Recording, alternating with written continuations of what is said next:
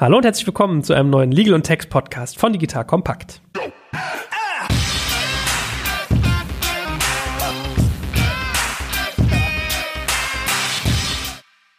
Mein Name ist Joel Kaczmarek und heute sprechen wir über die Gesetzesmaßnahmen rund um Corona. Korrekt ausgedrückt heißt das dann das Gesetz zur Milderung der Folgen der Corona-Pandemie. Aus dem heutigen Podcast wirst du also ganz viel Wissen mitnehmen rund um das Thema Insolvenzantragspflicht, Leistungsverweigerungsrechte, wie wird eigentlich mit Darlehen umgegangen, was ist mit Mietverhältnissen und welche Erleichterungen gibt es eigentlich so auf der Gesellschafterebene. Dazu haben wir wieder einen meiner Lieblingsgäste, den guten Jörg Zetsch von CMS Hasche Siegle. Lieber Jörg, schön, dass du da bist. Hallo, diesmal ganz ungewohnt von zu Hause. Ja, man nicht äh, in der Kanzlei und man nicht im gleichen Raum, in der Tat. Wie, wie, merkt ihr sonst insgesamt als Anwälte sozusagen die Veränderung gerade? Also spürt ihr das auch stark, dass man jetzt nicht mehr im Büro sein kann und alles virtuell machen muss?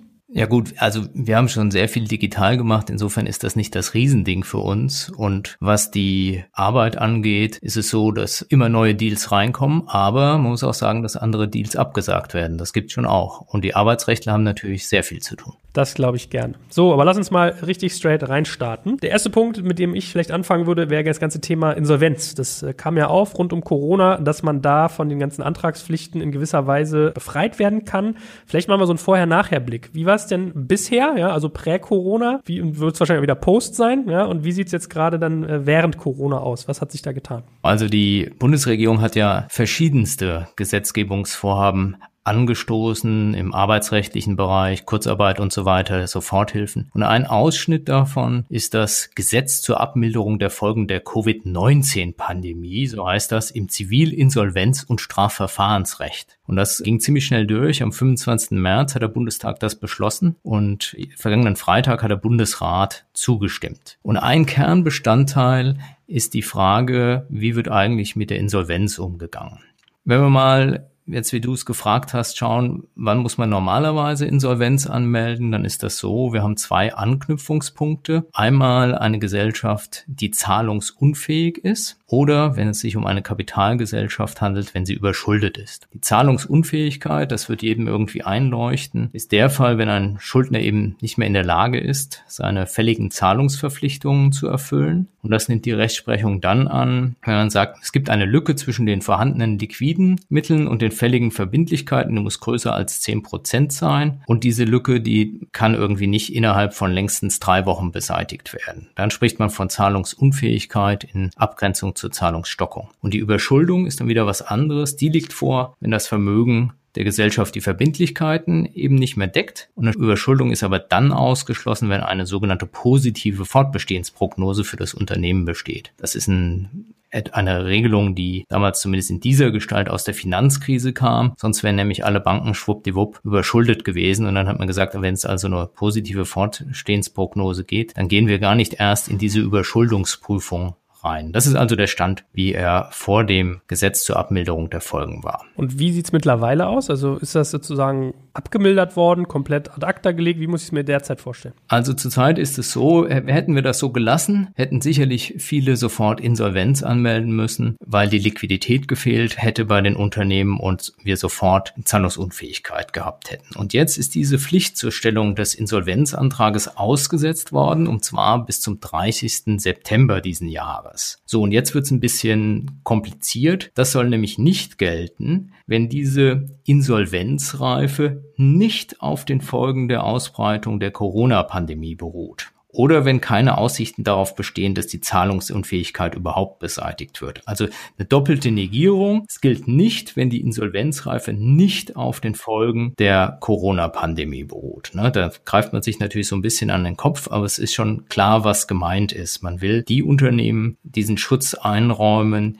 die eben durch die Corona-Pandemie in die Notlage, in die Zahlungsunfähigkeit gekommen sind. Und da sieht man auch deutlich, das ist natürlich sehr schwierig erstmal zu bestimmen. Wie kann das sein? Wer ist denn jetzt aufgrund Corona-Krise zahlungsunfähig, wer nicht? Und hier hilft auch der Gesetzgeber, indem er sagt, wenn ein Schuldner am 31. Dezember 2019 nicht zahlungsunfähig war, dann vermuten wir, dass die Insolvenzreife aus den Auswirkungen der Covid-19-Pandemie beruht. So ist ungefähr die Regelung vereinfacht gesprochen, aber man merkt schon, ist sehr technisch. Ja, zumal Corona, glaube ich, erst im Februar hier so richtig losging, ja? Okay, verstanden. Genau, ja. Also im Prinzip und, ausgesetzt bis 30.09. Okay. Und man sieht jetzt aber auch, dass es natürlich eine Vermutungsregelung ist und zur Beweislast ist jetzt nichts ausdrücklich geregelt. Also man sollte dann schon, wenn man jetzt merkt, die Liquidität wird immer schlechter, uns ist ein Auftrag weggebrochen, jemand hat ein Projekt abgesagt oder eine Finanzierungsrunde scheitert, empfiehlt es sich für Unternehmen danach zu fragen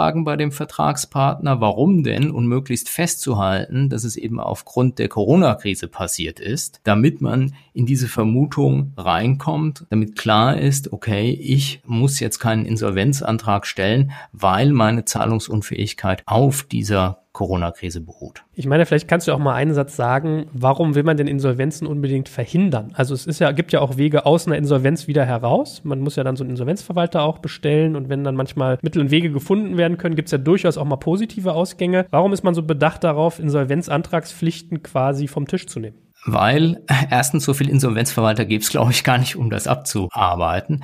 Aber man möchte halt die Wirtschaft weiter am Laufen halten. Wenn du jetzt überall Insolvenzen anmelden würdest, würde auch das Vertrauen in die Vertragspartner extrem getäuscht und es muss jetzt weitergehen. Es muss eine Regelung gefunden werden und das ist hier, glaube ich, dadurch gelungen, dass das Wirtschaftsleben weiter am Laufen bleibt. Und der Gesetzgeber hat noch einen konsequenten Schritt weiter gedacht. Grundsätzlich darf man ja auch als Geschäftsführer Zahlungen nach Eintritt des Insolvenzfalles eigentlich gar nicht mehr leisten, aus Gläubigerschutzgründen, weil ja die Gläubiger im Insolvenzverfahren alle gleich befriedigt werden sollen. Und jetzt ist es so, wenn diese Insolvenzantragspflicht ausgesetzt ist, dann gilt dieses Zahlungsverbot nicht mehr grundsätzlich, sondern Zahlungen, die du im ordnungsgemäßen Geschäftsgang machst, die sollen privilegiert sein, wenn sie betriebsnotwendig sind, diese Zahlungen. Das heißt, du darfst jetzt nicht einfach nochmal schnell irgendjemand was zuschustern, sondern die Zahlungen müssen schon betriebsnotwendig sein. Dann sind sie aber auch okay in dem Zeitraum, in dem die Insolvenzantragspflicht ausgesetzt wird. Das ist eine notwendige Zusatzänderung, die der Gesetzgeber hier gemacht hat, denn sonst wäre womöglich der Geschäftsführer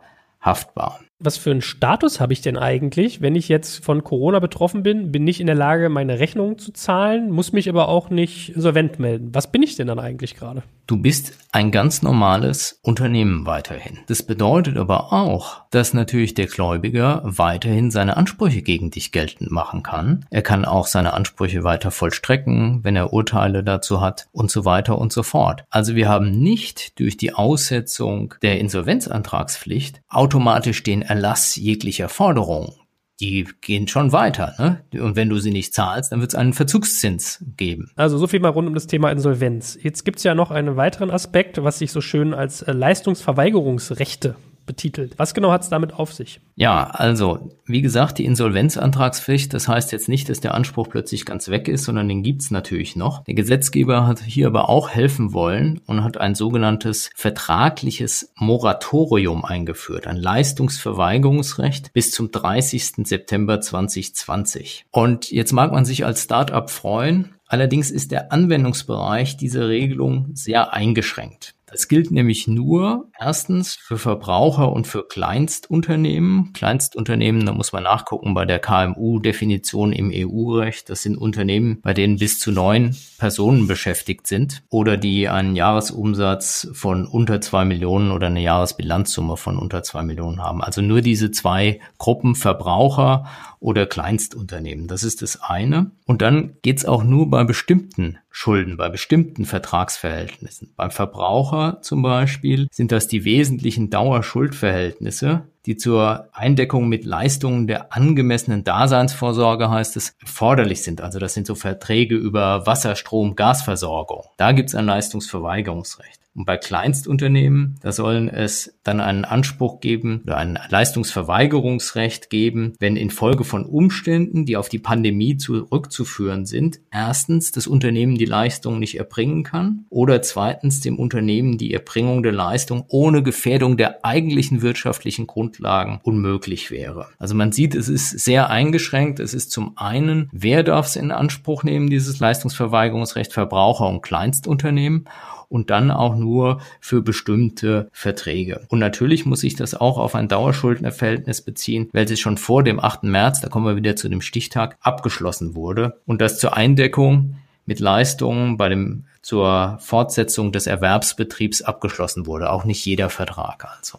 Und was genau heißt dann Leistungsverweigerung? Heißt das, ich muss jetzt meine Stromrechnung nicht mehr zahlen und irgendwie der März und der April sind sozusagen free of cost? Oder heißt das einfach nur eine Stundung, ich muss die bezahlen, aber ich darf es sozusagen später tun, ohne dass man mir den Strom abstellen darf? Soweit ist man nicht gegangen, dass man gesagt hat, das ist jetzt alles for free. Der Gläubiger ist da nicht schutzlos gestellt. Ich muss das irgendwann zahlen. Ich kann bloß zur Zeit sagen, ich darf diese Leistung rechtmäßig verweigern. Und im Übrigen müssen wir ja auch sehen, wir haben ja hier ein Problem der Realwirtschaft und nicht nur der Finanzwirtschaft. Das heißt, der Gläubiger hat ja hier vielleicht auch einen Nachteil, weil er ja kein Geld vom Schuldner bekommt. Und auch das hat der Gesetzgeber berücksichtigt. Er hat nämlich gesagt, wenn das, ich vereinfache es jetzt ein bisschen, wenn das beim Gläubiger wiederum zu großen Nachteilen führt, die das für ihn unzumutbar machen oder gar seine Existenz bedrohen, dann gilt wiederum, dass der Gläubige sich nicht darauf einlassen muss, dass dieses Leistungsverweigerungsrecht gilt. Und dann kommt es so weit, dass in diesem Fall der Schuldner den Vertrag außerordentlich kündigen kann. Ja, es ist also so, zunächst hat der Schuldner das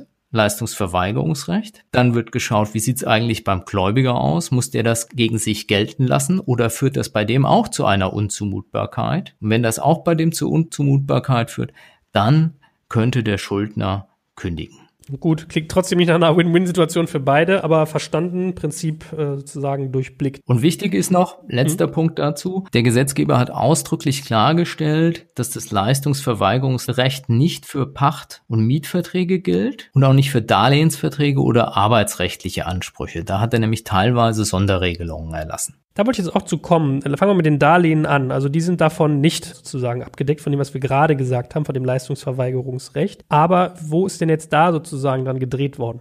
Ja, bei dem Darlehen, da hatte man stark drauf gehofft, auch viele Startups hatten da drauf gehofft, dass hier eine Stundungsregelung vom Gesetzgeber eingeführt wird und auch ein Kündigungsschutz neu geschaffen wird. Das ist auch passiert, leider aus Sicht der Startups, aber nur für den Verbraucher, also Leute zum Beispiel, die ein Darlehen aufgenommen haben, um ein Haus zu kaufen. Und für die gilt jetzt, dass diese Darlehen gesetzlich gestundet sind, also auf Rückzahlung, Zins und Tilgung, das alles gestundet. Und zwar für die Ansprüche, die zwischen dem 1. April 2020 und dem 30. Juni 2020 fällig werden, aber auch nur dann, wenn der Darlehensnehmer wegen der Krise Einnahmeausfälle hatte, die auch dazu geführt haben, dass er eben diese Darlehensverbindlichkeiten nicht bedienen kann. Und hinzu kommt, dass die Kündigung wegen eines solchen Zahlungsverzugs oder wegen einer solchen wesentlichen Verschlechterung beim Darlehensnehmer ausgeschlossen ist. Also das ist für Verbraucher schon ein sehr großer Schutz. Okay, also als Verbraucher stark geschützt, als Unternehmen, wenn jetzt zum Beispiel ein Startup sich mit sowas beschäftigt, für, für die gelten diese Darlehensregelungen explizit nicht. So ist es. Wobei man dazu sagen muss, die meisten Darlehen, die man jetzt so aus Convertible Loans oder sowas kennt, die haben ja ohnehin schon einen Rangrücktritt, der für die Zwecke der Feststellung der Überschuldung einen Rangrücktritt vorsieht und auch meist so gestrickt sind, wenn sie richtig formuliert sind, dass man eben nicht zurückzahlen muss, wenn das zur Zahlungsunfähigkeit führen würde. Das heißt, in diesem Verhältnis muss man sich prinzipiell erstmal nicht so sehr sorgen, wenn man da einen ordnungsgemäßen Rangrücktritt hat. Beim Venture Debt Darlehen, was meistens ausländischen Rechtsordnungen unterliegt, findet man üblicherweise nicht so einen Rangrücktritt. Das heißt, wenn diese fällig werden, dann werden sie fällig und man muss mit dem Darlehensgeber sprechen. Zweites Thema, was du eben angeschnitten hattest, was auch nicht unter dem Leistungsverweigerungsrecht abgefackelt wird, Mietverhältnisse. Sprich, man liest ja ganz, ganz viel, man darf jetzt gerade irgendwie nicht gekündigt werden, war ja immer so in aller Munde. Was ist denn da wirklich passiert? In der Tat, da ist der Gesetzgeber auch aktiv geworden. Es ist so, dass nach der Neuregelung der Vermieter ein Mietverhältnis nicht kündigen darf, wenn der Mieter im Zeitraum vom 1. April 2020 bis zum 30. Juni 2020 trotz Fälligkeit die Miete nicht zahlt und diese Nichtleistung wiederum auf den Auswirkungen der Corona-Krise beruht. Also wir sehen, das ist so ein Motiv, was sich durch alles zieht. Die Nichtleistung muss irgendwie auf die Krise zurückzuführen sein. Und das ist jetzt eine Regelung, die nicht nur auf Verbraucher Anwendung findet, sondern generell gilt. Das heißt, auch Unternehmen kommen in den Genuss, Genuss in Anführungszeichen, dieser Regelung. Ah, okay. Also ich dürfte jetzt sagen, ich kann mein Büro meinetwegen zwischen dem 1. April und dem 30.06. nicht zahlen, weil Corona betroffen. Also es ist wieder nicht geschenkt, ja. Es wird dann, schätze ich mal, gestundet, aber ich darf in der Zeit nicht gekündigt werden. Die Kündigung darf nicht ausgesprochen werden, das ist richtig. Aber wie wir schon vorhin gesagt haben, die Schuld bleibt natürlich weiterhin bestehen. Und du gerätst auch in Verzug. Und wenn man ins BGB schaut, dann gilt unter Kaufleuten ein Verzugszinssatz von neun Prozent über dem Basiszinssatz. Deswegen ist es ein bisschen zu kurz gesprungen zu sagen, super, ich werde hier nicht gekündigt, weil ich hier in, in Not geraten bin.